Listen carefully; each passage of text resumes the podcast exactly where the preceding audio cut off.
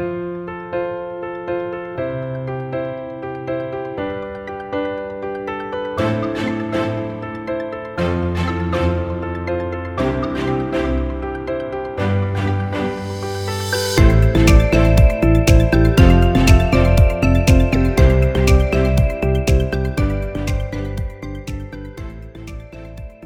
bienvenida al episodio número 13 con el título La realidad del Community Manager en las iglesias de la segunda temporada del podcast Intención Creativa. La mayoría de las iglesias o ministerios existen estos voluntarios que están detrás de las redes sociales y que muchas veces se le otorga esta responsabilidad porque tal vez es el joven tecnológico o tiene algún conocimiento, pero no necesariamente la experiencia real para trabajarlas. Hoy vamos a hablar un poco sobre la realidad de esta situación y los problemas que he encontrado. Te habla la profesora Jacqueline Ruiz y estoy más que agradecida de que estés conectado para escuchar este episodio y que seas parte de esta hermosa comunidad. Quiero decirte lo emocionada que estoy de que ya hemos sobrepasado las 500 descargas. Así que mil gracias por este apoyo incondicional. Pero si es la primera vez que estás por aquí, te doy la bienvenida a esta comunidad espectacular del podcast Intención Creativa. Mi intención es compartir información de valor para ti y empoderarte como líder que eres en tu iglesia ministerio. Te invito a que presiones el botón de suscribirte para que te llegue la notificación de los próximos episodios y compartirlo con otros. Es importante mencionar que para suscribirte debes estar en las aplicaciones de podcast o seguir el canal de YouTube. Hoy es día de darte un dato curioso Imagino que no tienes ni idea de qué se trata, pero creo que te va a gustar. Hoy estamos celebrando el Día Internacional del Abrazo. Fue creada por Kevin Sabroney, un estadounidense quien preocupado por las pocas muestras de afecto que realiza la gente en público, incluso con los miembros de la familia, pensó en crear una festividad que les brindara una excusa de hacer algo que a todos nos gusta y es dar y recibir abrazos. Se celebró por primera vez el 21 de enero del 1986, eso fue el otro día, en el pueblo de Clio, en Michigan, y se popularizó en los Estados Unidos gracias al calendario de eventos de Chase, una publicación que presentaba todas las festividades locales del año y cuyo dueño era el abuelo de una de las mejores amigas de Sarbonnet. Me atrevo a decir que la mayoría de las personas saben que tiene beneficios el abrazar a otros, así que quiero compartirte algunos. Por ejemplo, aporta seguridad. El ser humano es muy frágil por naturaleza, sobre todo cuando somos bebés, así que una buena dosis de abrazos nos ayuda a sentirnos seguros y confiados. Número dos, provoca placer. Cada vez que abrazamos a alguien o nos abrazan, nuestro cerebro segrega dos sustancias que son la dopamina y la serotonina, que ambas reducen el estrés y juntas proporcionan calma, tranquilidad y sosiego. Número tres, cubre nuestras necesidades afectivas. Y oiga bien esto, una persona necesita diariamente, ¿saben cuánto? 14 abrazos para sentirse plenamente querido. Las personas que no muestran afecto sufren de algo en que la psicología se conoce como hambre de piel y no es más que la necesidad de contacto humano. Número 4. Permiten funcionar de manera mejor. Cada abrazo nos ayuda a centrarnos y mantenernos felices y funcionales cada día. Número 5. La mejor cura contra la timidez. Y está súper graciosa, ¿verdad? Permite a las personas tímidas entrar en confianza ser más abiertos, espontáneos y seguros de sí mismos. Número 6. Disminuye la presión arterial. Las personas que no tienen mucho contacto físico poseen una frecuencia cardíaca y una presión arterial mucho más alta que las personas que reciben abrazos de manera frecuente. Reconozco que la pandemia ha cambiado mucho este proceso y hasta hemos visto en las redes sociales métodos muy creativos para abrazar a sus familiares trabajando con cosas plásticas y diferentes cosas. Ya que no podemos abrazar a todos los que quisiéramos, por lo menos en celebración de tan especial día, hoy te invito a que le envíes un mensaje con un emoji de abrazo a cada una de esas personas que te gustaría darle ese abrazo presencial. Así que le mandas un mensajito y le mandas ese emoji para que esa persona entienda que le estás, estamos celebrando este día, pero también estamos mandando ese abracito. Si publicas algo en las redes sociales, puedes utilizar el hashtag Día Internacional del Abrazo. Así que no sé qué te pareció este dato curioso y espero que lo aproveches. Y si tienes familia en tu hogar, aprovecha para abrazarlas en todo momento y no te conformes con los 14 veces al día, sino unas extras no vienen nada mal. Hoy voy a comenzar el tema definiendo lo que es Community Manager.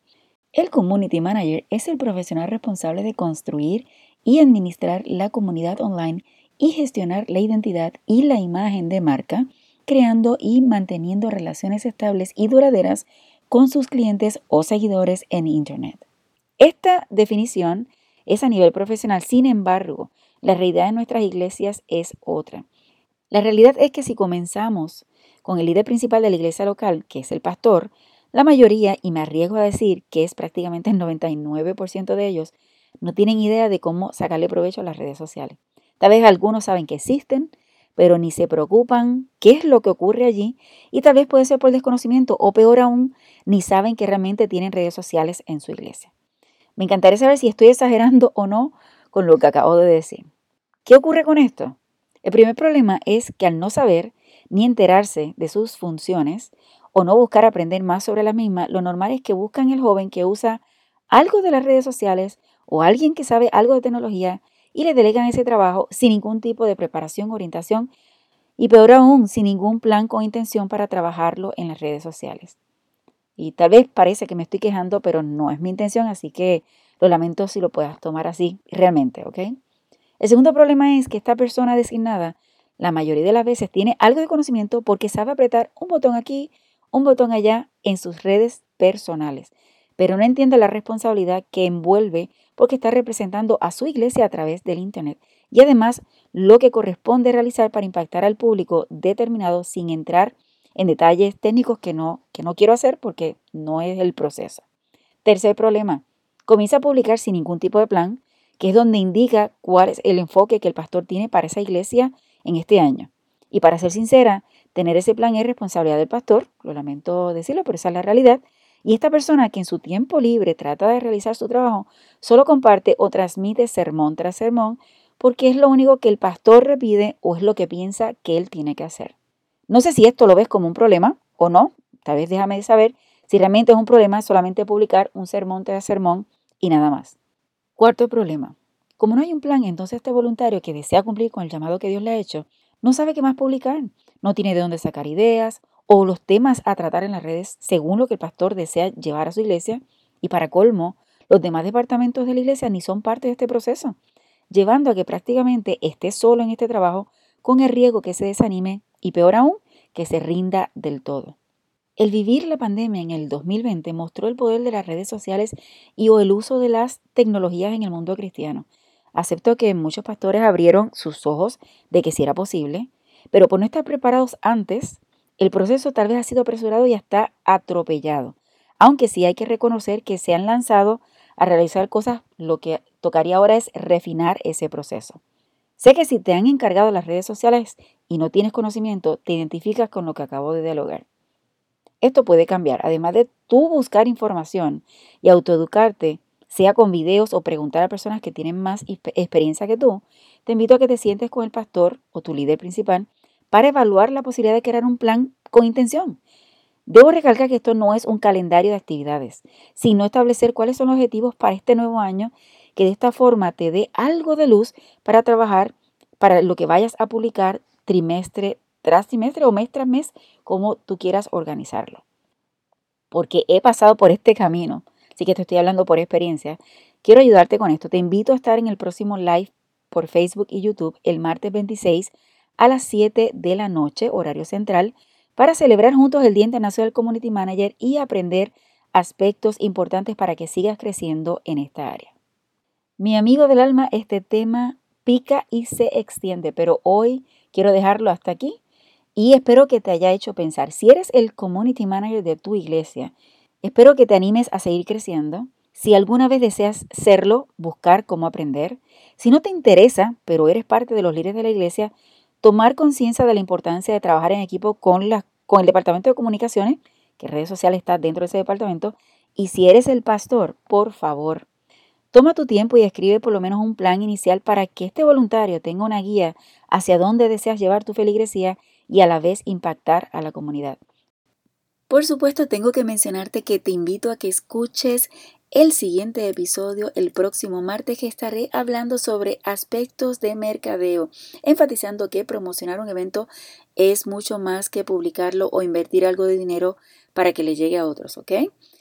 Ya te mencioné que hemos pasado las 500 descargas, así que te mando un abrazote agradeciendo que estés aquí y que me permitas motivar, enseñar y aportarte valor en tu vida personal y ministerio.